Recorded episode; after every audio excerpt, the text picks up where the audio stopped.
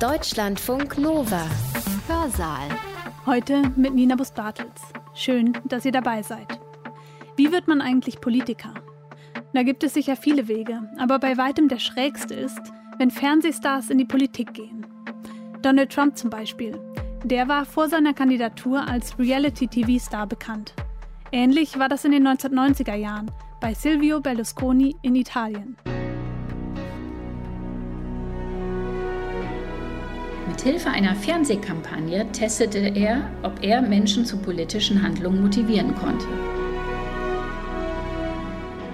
Dieser Schritt in die Politik, auch ohne jede Parteizugehörigkeit, wurde durchsetzbar, weil er durch seine Erfolge auf dem Medienmarkt zu einer Celebrity in Italien und Europa geworden war, über den berichtet wurde und diese Berichte konnte Berlusconi mit Hilfe seiner Medien wiederum steuern. Mit Hilfe seiner Senderräte Quattro und Italia Uno konnte Berlusconi Zielgruppen und damit eine Wählerschaft erreichen, die sich eher nicht oder nur durch das Fernsehen über Politik informierten. Der Vergleich von Berlusconi und Trump aber zeigt, dass beide keine vorübergehende Störung sind, sondern Wiedergänger. Mit dem Fernsehen erreicht man die Massen. Und wer schon aus dem Fernsehen bekannt ist, dem gelingt das besonders gut. Das sagt Tanja Weber. Sie ist Medienwissenschaftlerin an der Uni Köln. In ihrem Vortrag zeigt sie, wie Berlusconi mit Fernsehen Politik gemacht hat. Dabei zieht sie auch immer wieder Parallelen zu Donald Trump. Ihr Vortrag heißt Politik mit Fernsehen, ein Vergleich der beiden Populisten Silvio Berlusconi und Donald Trump. Und sie hat ihn am 26. Januar an der Universität Köln gehalten. Tanja Weber zeigt während ihres Vortrags zwei Fernsehausschnitte. Die könnt ihr im Radio natürlich nicht sehen. Aber sie beschreibt den Inhalt der Ausschnitte so gut, dass ihr den Vortrag trotzdem gut verstehen könnt. Und nun viel Spaß. Also ich möchte heute die beiden Populisten Silvio Berlusconi und Donald Trump vergleichen. Die Frage, die ich mir stelle, ist, ist Donald Trump der amerikanische Silvio Berlusconi? Für zahlreiche Menschen besteht darin kein Zweifel. Rachel Donadio zum Beispiel schreibt in ihrem Artikel vom 13. April 2019 in The Atlantic, dass Trump das Remake von Berlusconi sei, nur etwas größer, lauter und mit schlechter sitzenden Anzügen. Zu den Gemeinsamkeiten zählen, dass beide Akteure sehr öffentlichkeitswirksame Unternehmer-Celebrities waren, die bereits vor ihrem Wahlkampf über das Fernsehen einem breiten Publikum und damit ihrer zukünftigen Wählerschaft bekannt waren.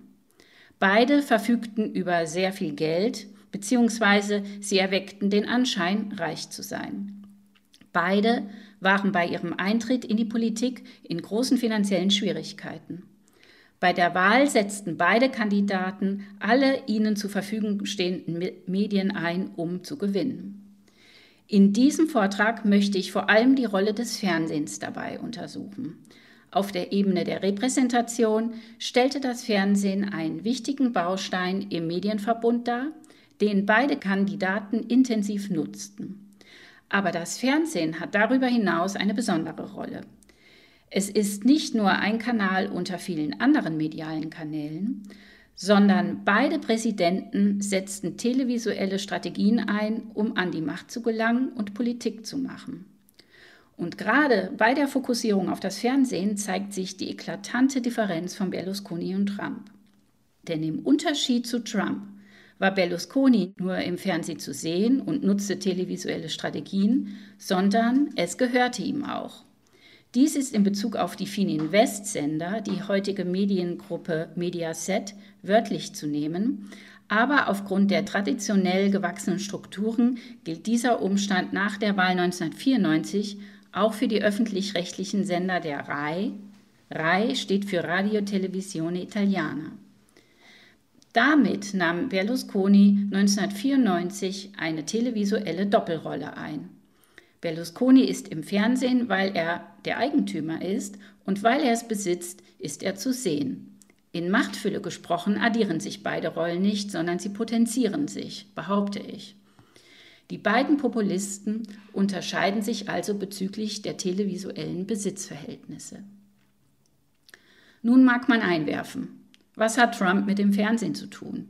Nun ja, Er war als Host der Reality-TV-Show The Apprentice über die Grenzen der USA hinaus bekannt, was ihm bei der Wahl geholfen haben dürfte. Oder man weiß um den Einfluss des Fernsehprogramms seines ehemaligen Haussenders Fox auf seine Politik. Aber Trump ist doch kein Telepräsident, sondern ein Twitter-Präsident. Mit Twitter besaß er einen direkten Kanal zu seinen Followern und weil jeder seiner Tweets retweetet und kommentiert wurde, war er damit in jedem Massenmedium präsent, auch im Fernsehen. Jedoch zeigt sich der Unterschied noch einmal sehr deutlich in der Sperrung von The Real Donald Trump.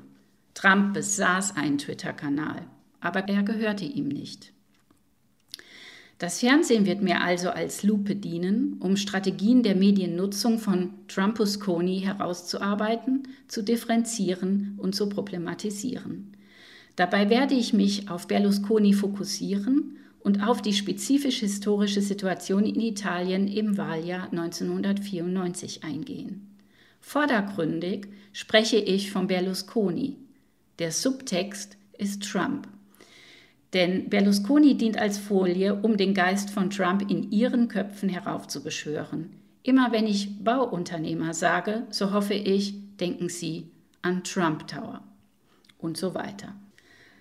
Mein Vortrag gliedert sich wie folgt. Ich werde kurz darauf eingehen, was Populismus ist und dann Silvio Berlusconi vorstellen vom Bauunternehmer zum Medienzar. Dabei werde ich auch eingehen auf die italienische Rundfunklandschaft und auf Tangentepoli 1992.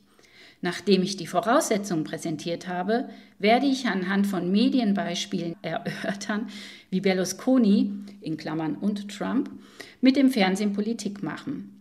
Es wird um Werbung für die in Anführungszeichen Bewegung Forza Italia gehen. Danach betrachte ich La Decisa in Campo, also die televisuelle Bekanntgabe der Kandidatur. Und schließlich befassen wir uns mit einem Anruf von Berlusconi live in einer politischen Talkshow. Anschließend werde ich in einem Fazit alles wieder zusammenführen. Ich beginne jetzt also den Vortrag mit der Frage, was ist Populismus? Für die Beantwortung dieser Frage stütze ich mich auf die Ausführungen von Jan Werner Müller, der einen sehr lesenswerten Aufsatz im Merkur zur Theorie und Praxis des Populismus verfasst hat. Müller ermahnt uns alle, dass wir es uns allzu leicht machten, wenn wir stark vereinfachte Auffassungen vertreten, populistische PolitikerInnen seien einfach nur große Vereinfacher, die den verunsicherten Massen simple Lösungen versprechen. Vielmehr sei Populismus eine ganz bestimmte Politikvorstellung, die von einer Gegenüberstellung ausgeht. Auf der einen Seite steht das moralisch reine und homogene Volk, alles bitte in ganz vielen Anführungszeichen. Auf der einen Seite steht dieses homogene Volk, auf der anderen Seite einer stets unmoralischen, korrupten und parasitären Elite entgegen.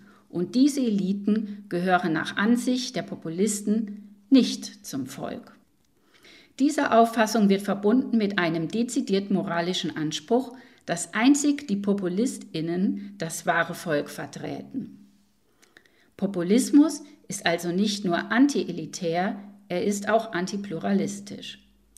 Dieser moralische Alleinvertretungsanspruch definiert den Populismus sowie das problematische Verhältnis zur Demokratie. Die Kritik der Populistinnen richtet sich nicht gegen die politische Repräsentation als Grundprinzip, sondern gegen die amtierenden Präsentanten, die Elite. Populistische Politikerinnen bedienen sich einer Fiktion von einem homogenen Volk, als dessen Sprachrohr sie sich inszenieren. Denn während die Eliten nicht wissen, was das Volk denkt, weiß ein Populist oder eine Populistin dies. Andersherum, wenn Menschen des fiktiven homogenen Volks doch anderer Meinung sind, dann gehören sie per Definition nicht zum wahren Volk. Müller führt weiter aus, dass die Demokratie nur ein einziges Volksurteil zur Verfügung hat, das sich wirklich empirisch nachweisen lässt, nämlich den Wahlausgang, dem jeder und jede in einer Demokratie sich beugen muss. Der Populist oder die Populistin die eine oder der eine Wahl verliert, zum Beispiel Trump, tut dies eben nicht und trifft eine für die Demokratie fatale Unterscheidung zwischen einem empirischen und einem moralischen Wahlergebnis. Ein letzter Punkt ist wichtig für meine weiteren Ausführungen. Populistinnen pflegen bestimmte Herrschaftstechniken, die mit ihrem moralischen Alleinvertretungsanspruch in Einklang stehen. Sie nehmen den Staatsapparat in Besitz und platzieren ihre Partei und Gefolgsleute in Positionen, die normalerweise von neutralen Beamten eingenommen werden sollten. Enthüllungen über diesen Klientelismus schaden ihnen nicht, weil sie die Korruption mit einem offensiven moralischen Anspruch verknüpfen. Während die Elite sich Vorteile verschaffen wollte, hat der Populist oder die Populistin alles nur für das Volk getan. Meine grundlegenden Annahmen zum Populismus habe ich hiermit geklärt. Nun wende ich mich der folgenden Frage zu. Wer ist Silvio Berlusconi? Über die Vita von Silvio Berlusconi ranken sich zahlreiche Mythen und Anekdoten, die auch von ihm selbst genährt wurden. Und jetzt ploppt in Ihrem Kopf hoffentlich auch Trump auf. Zurück zu Berlusconi. Häufig wird das bekannte Stereotyp vom Tellerwäscher zum Millionär aufgerufen, obwohl der 1936 geborene Berlusconi nicht aus armen Verhältnissen stammt, sondern als Sohn eines Bankangestellten in Mailand eine humanistische Schulbildung genossen hat. 1961 schloss er erfolgreich sein Jurastudium ab und schrieb eine Dissertation zu juristischen Problemen der Werbung, in der er auch auf das Werbefernsehen einging. Schon während seines Studiums hat er als Manager bei einem Mailänder Bauunternehmer gearbeitet und nach Beendigung seines Studiums realisierte er sein erstes Bauprojekt am Mailänder Stadtrand. Das italienische Wirtschaftswunder Anfang der 1960er Jahre bewirkte ein enormes Wachstum der weitgehend von gesetzlichen Auflagen befreiten Baubranche. Berlusconi wurde durch den Bau von Satellitenstädten zum Millionär.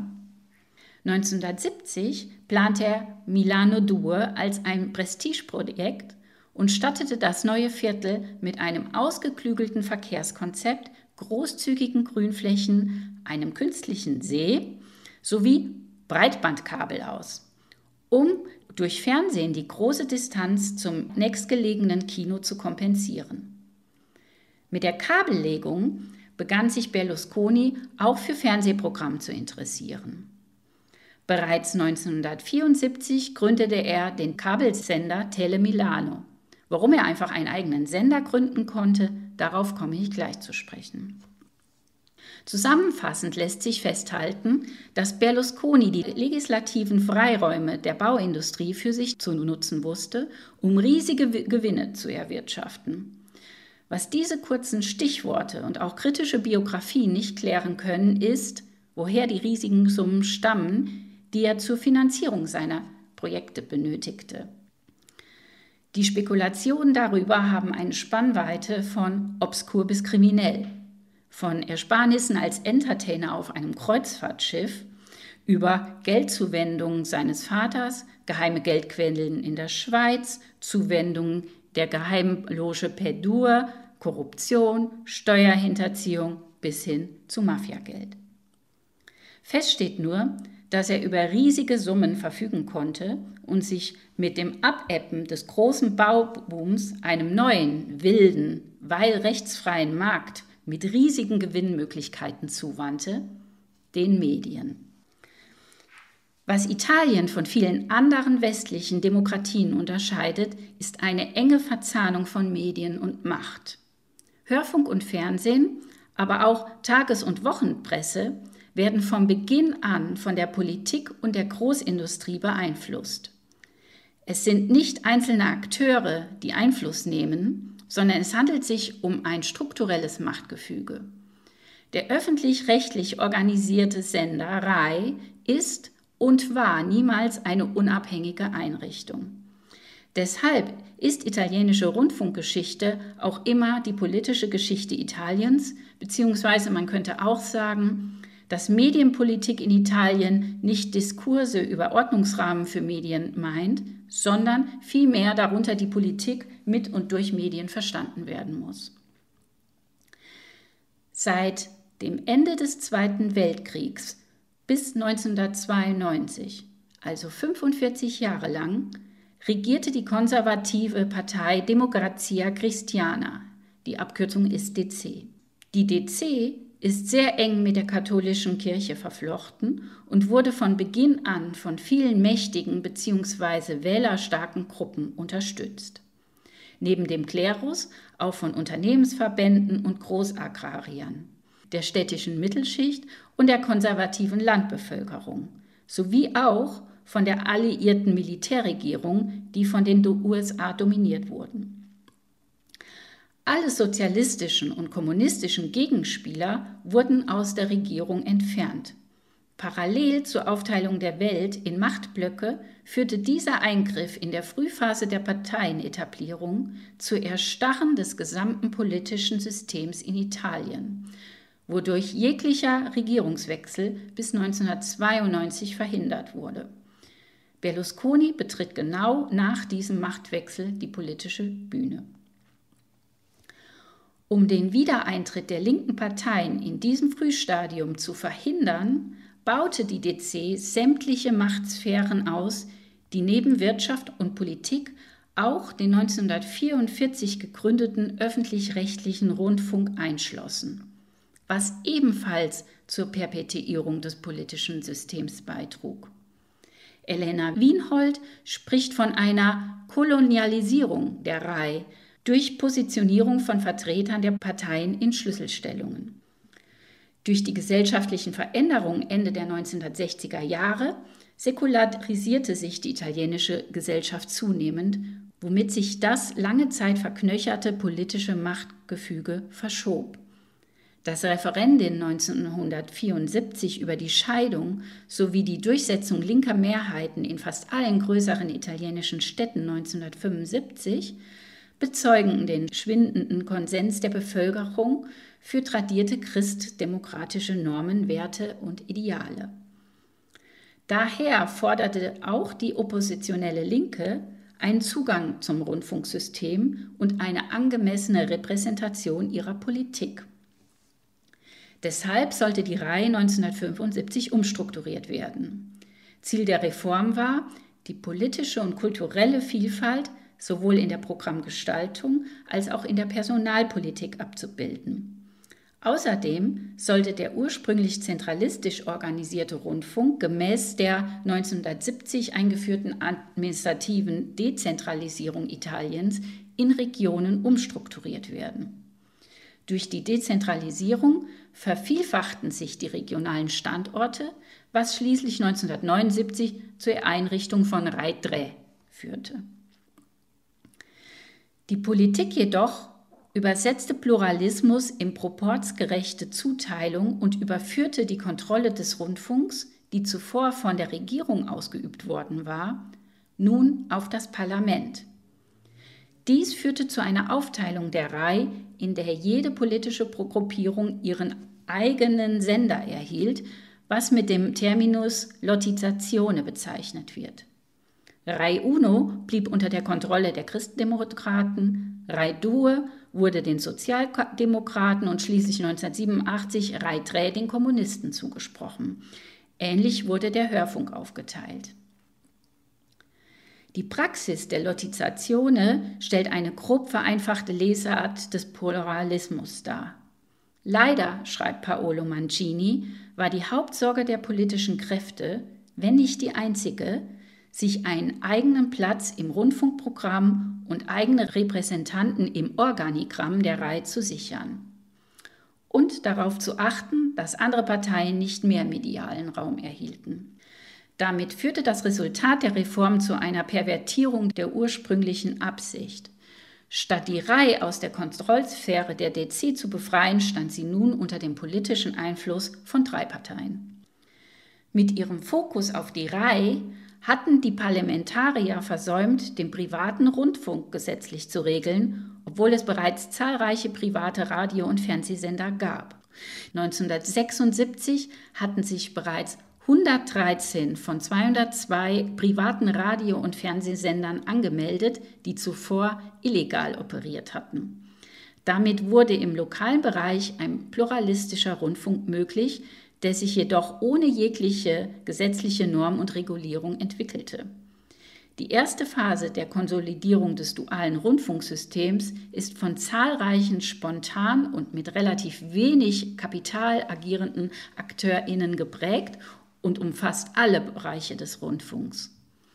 In der zweiten Phase von 1980 bis 1984 ist eine Konzentration auf dem Markt zu beobachten, der geprägt ist von einem harten Konkurrenzkampf um Fernsehsender, von nur wenigen kapitalstarken Großverlegern und dem finanzstarken Bauunternehmer Berlusconi. Mit der Entstehung des Duopols von Rai und Berlusconis Fininvest-Sender 1984 endet die Konsolidierungsphase des privaten Rundfunks. Berlusconis Interesse galt grundsätzlich allen Medien. Schon 1976 kaufte er Anteile an der Mailänder Tageszeitung Il Giornale. Sein Hauptaugenmerk lag aber auf den über 400 lokalen privaten Fernsehsendern, die er in großer Zahl aufkaufte und zu Networks zusammenschloss.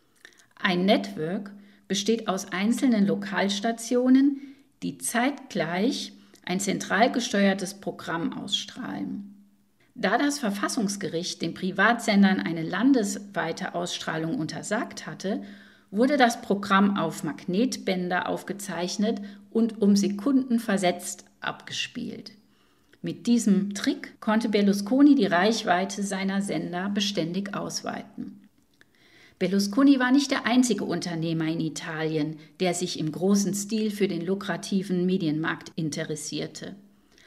Auch die großen Mailänder Verlagshäuser Mondadori, Rizzoli oder Rusconi verfügten über das äh, entsprechende Kapital, um auf dem hart umkämpften Fernsehmarkt Networks aufzubauen. Im Kampf um die Marktvorherrschaft gab Berlusconi Unsummen an Geld aus und trieb so nicht nur sich, sondern auch seine Konkurrenten zu immer höheren Ausgaben und letztlich in die Verschuldung, bis sie schließlich aufgaben. 1983 übernahm Berlusconi Italia Uno von Rusconi und 1984 Rete Quattro von Mondadori. Rizzoli hatte schon früher aufgegeben. Sein Erfolg mit dem kommerziellen Fernsehen transformierte Berlusconi von einem erfolgreichen lokalen Unternehmer zu einem national hoch angesehenen Mann und bereiteten so seinen Eintritt in die Politik vor. Silvio Berlusconis Einstieg in die Politik sowie seine Wahl in das höchste politische Amt Italiens ist nur vor dem Hintergrund der Krise zu erklären, in der sich Italien Ende der 1980er Jahre befand. Der Zusammenbruch der kommunistischen Herrschaft in Osteuropa sowie der Sowjetunion hatte auch auf Italien sowohl auf politischer als auch auf wirtschaftlicher Ebene fundamentale Auswirkungen. Das Ende der kommunistischen Ideologie im Osten entzog nicht nur der kommunistischen Partei PCI ihre politische Basis, sondern auch der Regierungspartei DC. Diese verlor nicht nur ihre politische Opposition, sondern auch ihr Feindbild und damit ein Stück ihrer Identität. Dieser Schock schien Anfang 1990 überwunden. Unter der Regierung von Giulio Andreotti bewarb sich Italien um die Aufnahme in die Europäische Währungsunion, was Privatisierungen von maroden staatlichen Unternehmen, Steuererhöhungen und Haushaltskürzungen nach sich zog. Allerdings wurden die Sparmaßnahmen nicht flächendeckend von der italienischen Bevölkerung getragen. Die wachsende Unzufriedenheit mit der politischen Führung äußerte sich in zahlreichen Parteineugründungen. 1992 bewarben sich für die Parlamentswahl insgesamt 207 politische Gruppierungen jeglicher Couleur um eine Zulassung. Andere Parteien, wie zum Beispiel die rechtspopulistische Lega Nord, oder die süditalienische Larete, die sich gegen Korruption und die Mafia einsetzten, wurden zu ernstzunehmenden Konkurrenten der DC. In dieser Sphäre der zunehmenden Unzufriedenheit mit der allgemeinen politischen Lage erschütterte ein Korruptionsskandal die politische Landschaft bis in die Grundfesten, der erst einmal relativ harmlos begann. Am 17. Februar 1992 ertappte die Polizei Mario della Chiesa in flagranti bei einer Übergabe von Bestechungsgeldern, italienisch Tangenti. Der Politiker der PSI und Anwärter auf das Mailänder Bürgermeisteramt hatte in seiner Position als Vorsteher eines Seniorenheims 7 Millionen Lire, das entspricht ungefähr 3600 Euro, von einem Reinigungsunternehmer für den Zuschlag einer öffentlichen Ausschreibung eingesteckt. Parteigenosse Bettino Graxi bezeichnete ihn, de la Chiesa, als Gauner und einzelnen verdorbenen Apfel, woraufhin de la Chiesa derart bloßgestellt in der Untersuchungshaft auspackte. Unter der Leitung des Staatsanwalts Antonio Di Pietro brachten weitere Ermittlungen, die Manipulite genannt wurden, was auf Deutsch übersetzt saubere Hände heißt, beziehungsweise etwas weitere Übersetzung, sowas wie weiße Weste, ein ganzes System des Amtsmissbrauch und der illegalen Parteienfinanzierung vom bis dato unvorstellbaren Ausmaß ans Licht, in das neben zahlreichen Unternehmen auch die zwei wichtigsten Parteien des Landes, die DC und die PSI, verwickelt waren. Die Korruption war nach einem bis auf zwei Dezimalstellen genau festgelegten Schlüssel erfolgt. Mailand wurde als Tangentopoli, wörtlich Stadt der Schmiergeldzahlungen, enttarnt und dieser Ausdruck wurde zum Synonym für die Aufdeckung der Korruptionsstrukturen in ganz Italien. Neben PolitikerInnen jeder Partei gerieten auch Richter, hohe Beamte der Ministerien und die Guardia di Finanza sowie UnternehmerInnen aus allen Branchen in das Visier der Ermittlungen, befeuert vom Beifall der alten Oppositionsparteien, der Lega Nord und der Medien. Tangentopoli bewirkte die Diskreditierung einer gesamten politischen Führungsriege und schließlich den Zusammenbruch der sogenannten Ersten Republik Italiens. Das Vertrauen der Italienerinnen in die politische Klasse war zerstört, vor allem in die großen Volksparteien. Daher wuchs die Zahl der potenziellen Wechselwählerinnen. Der Korruptionsskandal bedrohte auch das Imperium von Berlusconi, zu dem mittlerweile neben Baufirmen und Immobiliengeschäften sowie den Sendern und Verlagshäusern auch etliche Werbe- und Finanzgesellschaften, die größte italienische Kinokette und seit 1988 die größte italienische Warenhauskette gehörte. Denn erstens brach mit der Verhaftung seines Freundes Bettino Graxi und der PSI-Führungsriege die sichere Finanzierungsquelle weg, die die Sozialisten mit ihren Verbindungen zu staatlichen Banken gewährt hatten. Zweitens nahmen die Staatsanwälte im Sommer 1993 auch die Fininvest ins Visier ihrer Ermittlungen. Und drittens fehlte Berlusconi durch die Absetzung der Sozialisten die Möglichkeit, Einfluss auf die Medienpolitik zu nehmen, was zu diesem Zeitpunkt ein Problem darstellte, weil der aufgrund der innenpolitischen Krise vom Staatspräsidenten berufene Ministerpräsident Ciampi eine Reform des Rundfunks plante. Dort ging es vor allem um Werbung in Form von Telepromotions. 1993 wurde laut öffentlichen Umfragen ein Wahlsieg der Linken bei der Kompenwahl im Frühjahr 1994 immer wahrscheinlicher. Um sein Imperium ökonomisch zu retten und medienpolitisch Einfluss zu nehmen, ging Silvio Berlusconi in die Politik. Sein Eintritt in die Politik stellte außerdem sicher, dass alle weiteren Ermittlungen gegen ihn oder sein Unternehmen politisch gedeutet werden konnten. Mithilfe einer Fernsehkampagne testete er, ob er Menschen zu politischen Handlungen motivieren konnte. Damit versuchte er gleichzeitig, das drohende Verbot der Telepromotions abzuwehren. Auf allen seinen Kanälen und in allen Formaten, von Nachrichten bis Unterhaltungssendungen, priesen die Stars der Fininvest-Sender die Unterhaltungsform der Telepromotions und argumentierten, dass ein Verbot die Einschränkung der Redefreiheit bedeute. Statt einem Produkt verkauften die ModeratorInnen jetzt Telepolitik. In der wichtigsten politischen Talkshows Italien rief der angesehene Fernsehmoderator Maurizio Costanzo die ZuschauerInnen unter dem Slogan Vietato vietare, also verbieten ist verboten, dazu auf, den Postminister mit Faxen und Telegrammen zu bombardieren, was viele auch umsetzten. Edith Bollig konstatiert, die Kampagne war ein Muskelspiel, mit dem die Fininvest-Senderfamilie ihr Potenzial als politisches Werkzeug demonstrierte.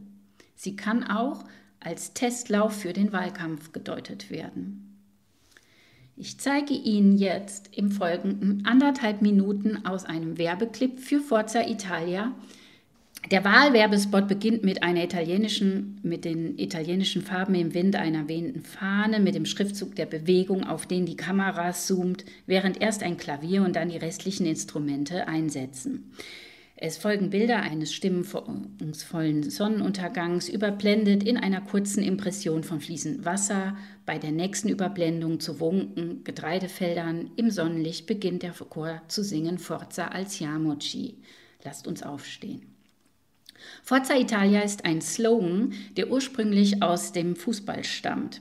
Der Einsatz des Slogans verweist indirekt auf Berlusconi in seiner Eigenschaft als Präsident des Fußballvereins AC Milan, dessen Aktienmehrheit er 1986 übernommen hatte und der Ende der 1980er Jahre begann, den europäischen Fußball zu dominieren, zu AC Milan. Adressiert wird nicht ein Du, sondern ein integratives Wir, in dem jeder und jede Einzelne aufgehoben ist. Eine weitere Überblendung zeigt dieses Wir in Form einer Arm in Arm schreienden Menschenmenge im Gegenlicht, deren harmonisches Miteinander und Einigkeit auch durch die Einfärbung aller Individuen in warmen Brauntönen hergestellt wird. Die nächste Einstellung zeigt zwei rennende Kinder, während der Chor bei der nächsten Liedzeile angekommen ist und über die offene Zukunft singt, in die wir eintreten sollen, bildlich unterlegt mit einer weiteren Überblendung auf eine Kinderschar. Das sind die ersten 20 Sekunden des Werbespots. Es folgen weitere Bilder von italienischen Landschaften und Städten, von berühmten Bauwerken wie dem schiefen Turm von Pisa, Bilder von liebenden Familien, Kindern und Freunden, aber auch Bilder aus der Arbeitswelt, zum Beispiel ein Labor oder ein Aufnahmestudio. An einer Stelle verlässt der Liedtext das Wir und wendet sich an ein Gegenüber. Adressiert wird Italien und seine Geschichte, in die sich das Wir einschreiben wird, besungen werden Freiheit, Einigkeit und Stolz. Der Wahlwerbespot von Forza Italia verkauft nicht ein Produkt, in diesem Fall wäre das eine Partei und ihr Parteiprogramm, sondern eine atmosphärische Lebens- und Konsumwelt. Er verbreitet Optimismus, ohne eine klare politische Orientierung zu bieten. Die Hymne hat mit ihrer eingängigen Melodie den Charakter eines Ohrwurms und ein Teil des Liedtextes besteht aus den Silbenfolgen O, O, O, eignet sich also zum Mitsingen, auch wenn man den relativ simplen und sehr redundanten Text noch nicht kennt. Die Aufforderung zum Mitsingen wird auch durch die Untertitel im Spot forciert diese Karaoke-Version wurde meist im Fernsehen ausgestrahlt. Aufgrund des getragenen Chores und der Streichinstrumente verführt die Hymne nicht zum Grölen und zum Exzess, sondern ist eher als Aufforderung zum Schunkeln zu verstehen. Daher eignet sie sich auch für die Einspielung auf Parteitagen, um das Publikum vor Ort singend zu vereinen. Berlusconi inszenierte sich zunächst nicht als Politiker, sondern als der erfolgreiche Nehmer, der sich um Italien sorgt. Zum Beispiel behauptete er in Form einer Presseerklärung auf seinem Sender Canale Cinque, dass er nicht die Absicht habe, sich persönlich in der Politik zu engagieren, dass er aber eine Sammelbewegung wie Forza Italien befürworte. Auf den ersten Blick sah Forza Italia wie eine der zahlreichen Parteien aus, die sich Anfang der 1990er Jahre formierten. Es handelte sich aber nicht um eine von unten gewachsene Gruppierung, sondern um eine bis ins Detail geplante Bewegung, die Berlusconi zusammen mit den Werbefachleuten von Pupitalia Ottanta im August 1993 nach Marketingkriterien ersonnen hatte, inklusive Hymne. Pupitalia Ottanta organisierte Forza Italia in Form von 8000 privaten Clubs, die überall in Italien lokalisiert und mit dieser Organisationsform nicht an die strengen Vorgaben der Parteienfinanzierung gebunden waren. Die Mitglieder hatten innerhalb der hierarchischen Struktur von Forza Italia keine Stimme, sondern die Entscheidungsgewalt lag einzig und allein bei der Führungsspitze und damit bei Berlusconi.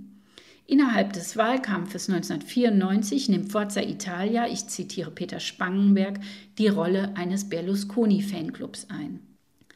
In den Wahlkampf waren sämtliche 30.000 MitarbeiterInnen des Berlusconi-Imperiums eingebunden, nicht nur aus der Medien- und Werbebranche, sondern auch die zahlreichen VertreterInnen, die Lebensversicherungen, Hypothekenkredite oder Fondsbeteiligungen verkauften. In individuellen Gesprächen zur Finanzierung informierten sie die Kleinsparer nun zusätzlich über neue politische Ideen. Das gesamte Berlusconi-Imperium wurde zu einer, wie Alexander Stille es formuliert, gut geölten Werbekampfmaschine.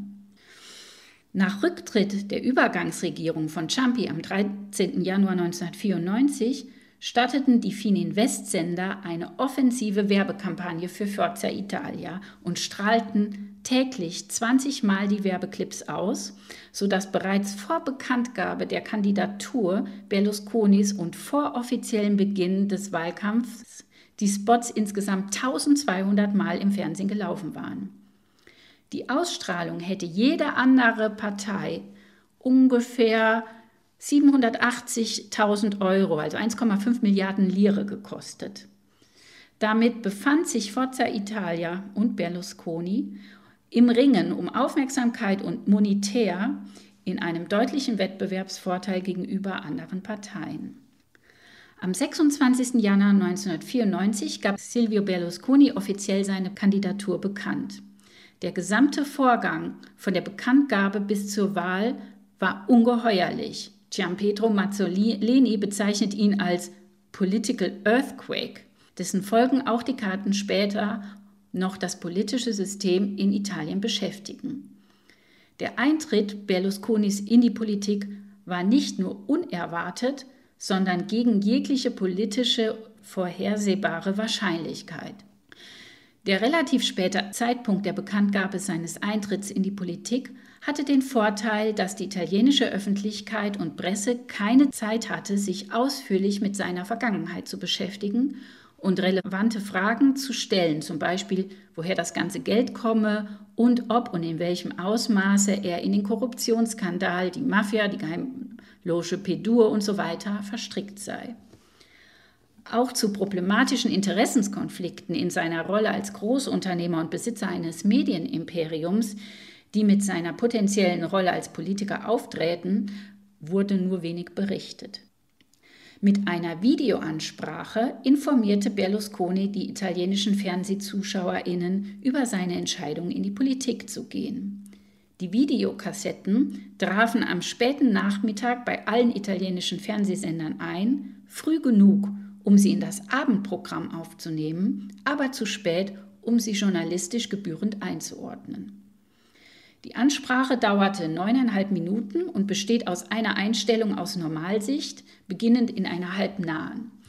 In der Mitte des Bildes positioniert sitzt Silvio Berlusconi im dunklen Anzug an einem Schreibtisch und zwischen seinen Händen liegt auf DIN A4 Blättern notiert die Rede.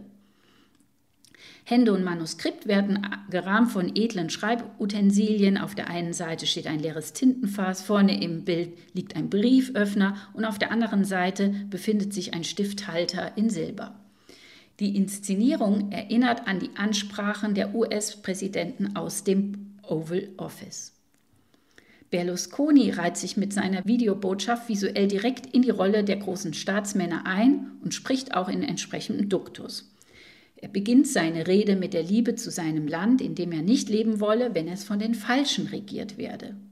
Die Falschen sind die alten korrumpierten Politiker, aber auch die Linken, die nur vorgäben, sich geändert zu haben. Damit erinnert er die Italienerinnen an die lang gehegten Ressentiments gegen den Kommunismus und reinstalliert wieder das Feindbild, das der DC abhanden gekommen war. Dieses Feindbild wird Berlusconi in Zukunft immer heranziehen, wenn er kritisiert wird, und er wird nicht in der Sache argumentieren, sondern gegen die linke Presse wettern. Andere Populisten bezeichnen die kritische Presse als Lügenpresse, wieder andere als Fake News Media. Dieses Verhalten ist logische Konsequenz von populistischer Kommunikation, wenn man glaubt, man sei moralisch im Recht. Berlusconis Wortwahl und Satzbau sind schlicht und leicht verständlich. Er wiederholt vieles. Er nimmt keine komplexen Themen in die Rede auf. Sein Kommunikationsstil ist noch ein bisschen elaborierter als den, den nachher dann Trump perfektioniert hat. Ein überraschendes Moment in den Formulierungen, also in Berlusconis Formulierungen, ist das Einfügen von eingängigen und einfachen Redewendungen aus dem Sport, wie zum Beispiel aufs Feld gehen oder in den Ring steigen. Diese sprachliche Vermischung von Sport und Politik im Wahlkampf war neu in Italien und mit eben dieser Sprachauswahl konnte er sich von den alten PolitikerInnen distanzieren. Was Berlusconi nicht konkretisiert in seiner Videobotschaft, ist ein politisches Ziel. Er bleibt bei vagen sowie idealistischen Allgemeinplätzen und bietet damit die ideale Projektionsfläche sowohl für den gesamtgesellschaftlichen Frust mit korrupten PolitikerInnen, hohen Steuern und einem schlichten Bildungssystem und so weiter, als auch für die Aussicht auf Veränderung. Nach ungefähr sechs Minuten begründet Berlusconi seinen Schritt in die Politik zu gehen damit, dass er mit offenen Augen von einer freien Gesellschaft träume. Währenddessen zoomt die Kamera nah an ihn heran und Berlusconi appelliert an die Zuschauenden, ihm zu Forza Italia zu folgen, um Italien endlich eine Mehrheit zu geben und eine Regierung, die die Bedürfnisse auch von gewöhnlichen Menschen, im Italienischen sagt er alla gente comune, befriedigen könne. Zum Schluss beschwört er ein italienisches Wunder herauf, das wir, das große Wir, zusammen erschaffen können und müssen für uns und unsere Kinder.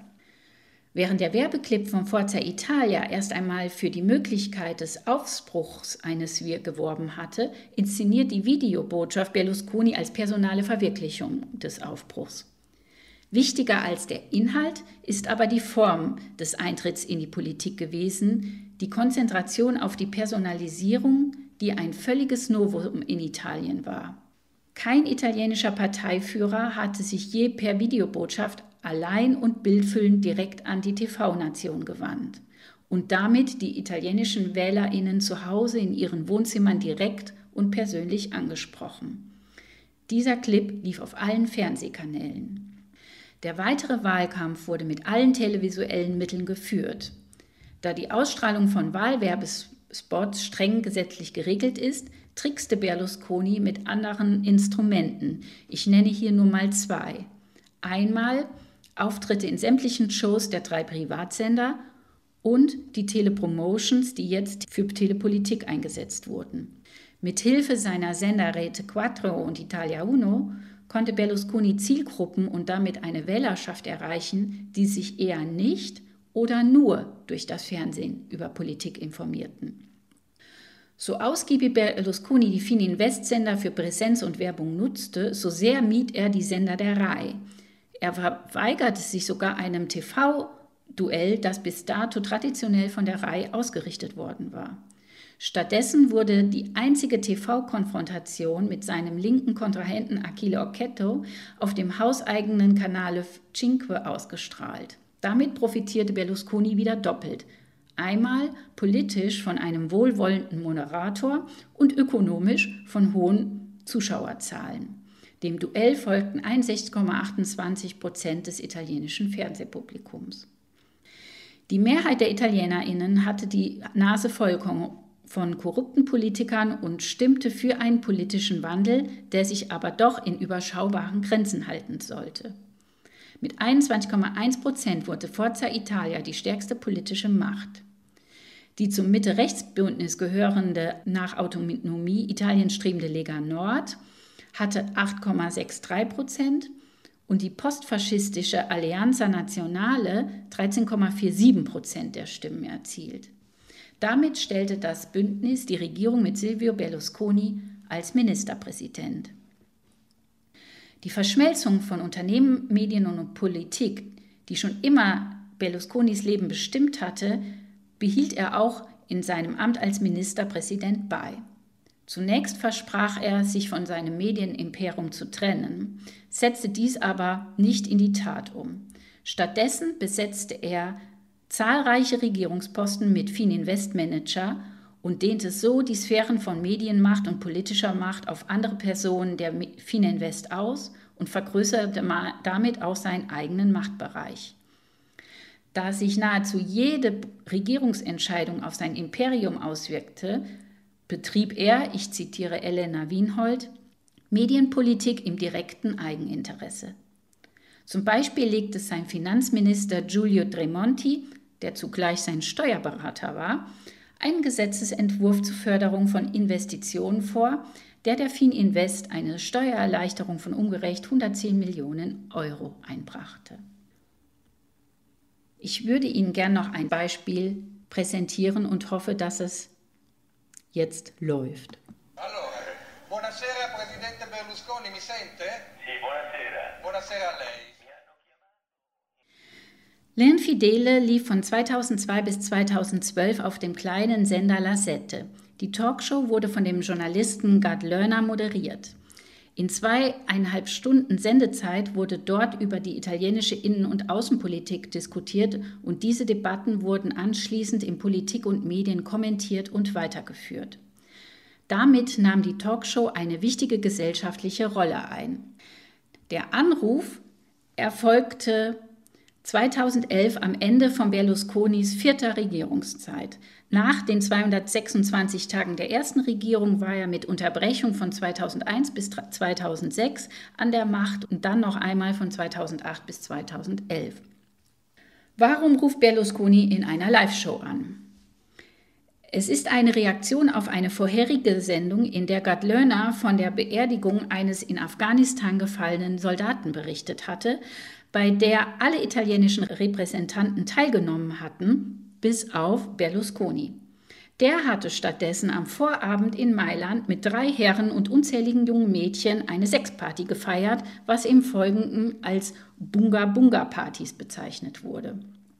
Die Partys stehen auch in Beziehung zur Ruby-Affäre, in deren Zusammenhang Berlusconi die Förderung von Prostitution mit Minderjährigen vorgeworfen wurde.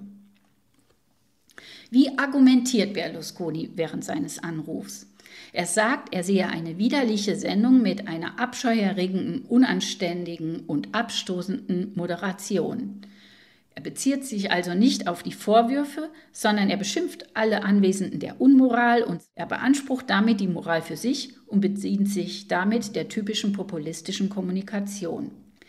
Es ploppt wahrscheinlich in ihrem Kopf und sie erinnern sich an die unzähligen Trump-Tweets.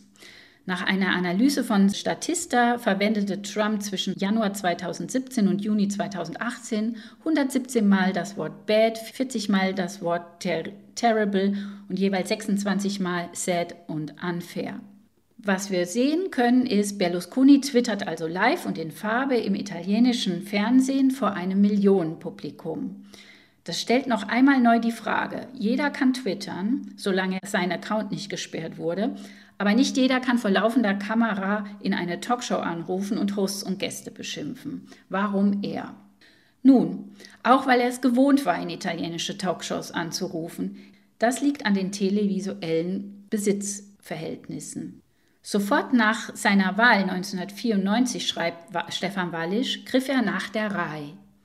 Obwohl er erklärt hatte, dass er keinerlei Einfluss auf die öffentlich-rechtlichen Sender nehmen werde, erließ er als eine der ersten politischen Aktionen ein Dekret, um die Werbemaßnahmen der RAI zu senken oder gar zu unterbinden. Damit hätten die Sender der Fininvest, die sowieso den TV-Werbemarkt dominierten, eine absolute Monopolstellung erhalten. Außerdem übten Berlusconi und das Mitte-Rechts-Bündnis durch die Praktik der Lottizzazione direkten Einfluss auf die Reihe aus, die nicht nur wirtschaftlich gesehen seine Hauptkonkurrentin, sondern auch die fast einzige televisuelle Kritikerin war. Darüber hinaus entzog er durch geschickte Personalpolitik den Oppositionellen den Zugang zu den Sendern der Reihe und damit die mediale Repräsentation mit Schmutzkampagnen drängte er Personen, die ihm im Weg standen, aus ihren Ämtern. Auch die Nachrichtenchefs von Frei Uno und Dur wurden durch treue Berlusconi-Mitarbeiter ersetzt. Die Folge war, dass damit, ich zitiere Alexander Stille, an der Spitze der Nachrichtenredaktion von fünf der sechs landesweit empfangbaren Sender vertraute Berlusconis standen. Das ist der deutliche Unterschied zu Trump. Medien sind für Berlusconi ein Mittel, um Geld zu verdienen und um Macht auszuüben. Nur sein Wille, viel Geld zu verdienen, erklärt die Zuwendung zu einem neuen Markt und schließlich zur Politik. Die riesigen ihm zur Verfügung stehenden Geldsummen ermöglichen es erst, dass er Beteiligten in Presse- und Fernsehsender aufkaufen, seine Konkurrenten ausschalten und den privaten Fernsehmarkt auf sich konzentrieren konnte. Dies war möglich, weil Berlusconi einerseits Gesetzeslücken in, im unregulierten Markt nutzte und weil er andererseits mit Hilfe von Graxi politische Macht ausüben konnte. Als dieser Einfluss entfiel, nutzte er das durch den Korruptionsskandal entstandene Machtvakuum und ging selbst in die Politik. Dieser Schritt in die Politik, auch ohne jede Parteizugehörigkeit, wurde durchsetzbar, weil er durch seine Erfolge auf dem Medienmarkt zu einer Celebrity in Italien und Europa geworden war, über den berichtet wurde, und diese Berichte konnte Berlusconi mit Hilfe seiner Medien wiederum steuern. Nur mit Hilfe seines Medienimperiums konnte es ihm in so kurzer Zeit gelingen, viele Menschen anzusprechen. Aufgrund der spezifischen Situation des öffentlich-rechtlichen Rundfunks in Italien, der PolitikerInnen durch die Praktik der Lottizzazione mediale Räume zusichert, hat Berlusconi auch Zugriff auf die RAI und konnte durch personale und inhaltliche Einflussnahme darauf zielen, einerseits seine politische Macht zu festigen und andererseits die RAI als direkte Konkurrentin ökonomisch zu schwächen. Das unterscheidet Berlusconi von Trump.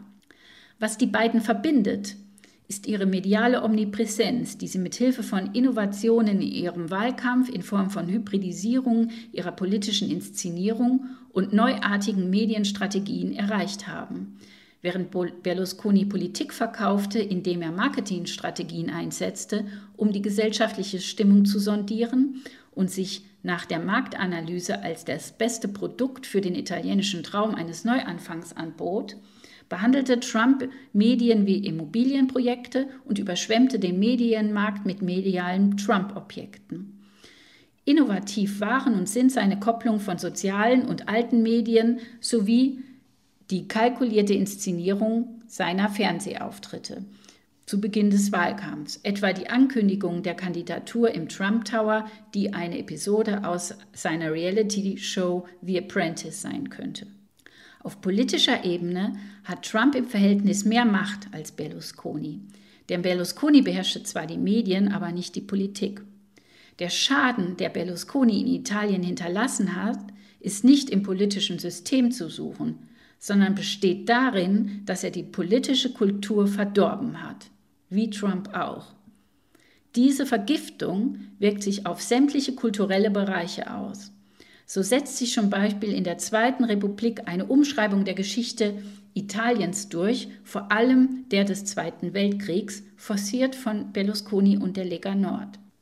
Genau diese Vergiftung der politischen Kultur verbindet Berlusconi mit Trump, der sich wie eine mutierte Alge, wie Richard Cruisin ihn bezeichnet, nicht nur mit seinen Immobilienprojekten in den US-amerikanischen Städten, sondern sich auch mit seiner vergifteten Form der Kommunikation in den Medien und in der Politik ausgebreitet hat.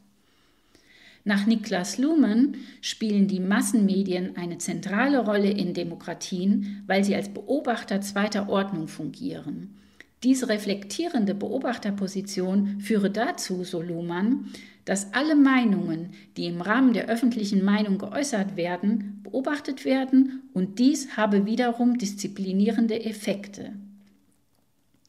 Niels Werber zählt gleich sieben Punkte auf, wie Trump dieses Konzept torpediert oder auch übertrumpt.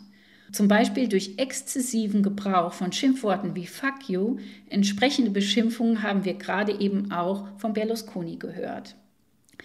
Trump ist erst einmal weg. Der Vergleich von Berlusconi und Trump aber zeigt, dass beide keine vorübergehende Störung sind, sondern Wiedergänger. Sie sind nicht die Ausnahme, sondern the New Normal. Was können wir tun? Als politische Menschen müssen wir uns mit den Kommunikationsstrukturen von PopulistInnen auseinandersetzen und versuchen, gegen die Vergiftung der politischen Kultur anzugehen. Ein Weg dagegen stellt die Regulierung von Medien dar. Lassen Sie uns die Freiheit der Meinung feiern und zu einer Streitkultur zurückfinden, in der Argumente zählen und nicht Hass und Hetze gegen andere Individuen. Aus meiner Sicht kann die Erkenntnis aus der Analyse der Drambusconis nur sein, dass wir unsere freie Presse und ihre Kanäle stärken und unsere soziale Medien regulieren. Das war Tanja Weber. Ihr Vortrag heißt Politik mit Fernsehen, ein Vergleich der beiden Populisten Silvio Berlusconi und Donald Trump. Und sie hat ihn am 26. Januar an der Universität Köln gehalten. Und zwar im Rahmen der Vorlesung von Stefan Packard. Medien und Macht, Populismus, Überwachung und Zensur. Deutschlandfunk Nova. Hörsaal. Samstag und Sonntag um 18 Uhr. Mehr auf deutschlandfunknova.de.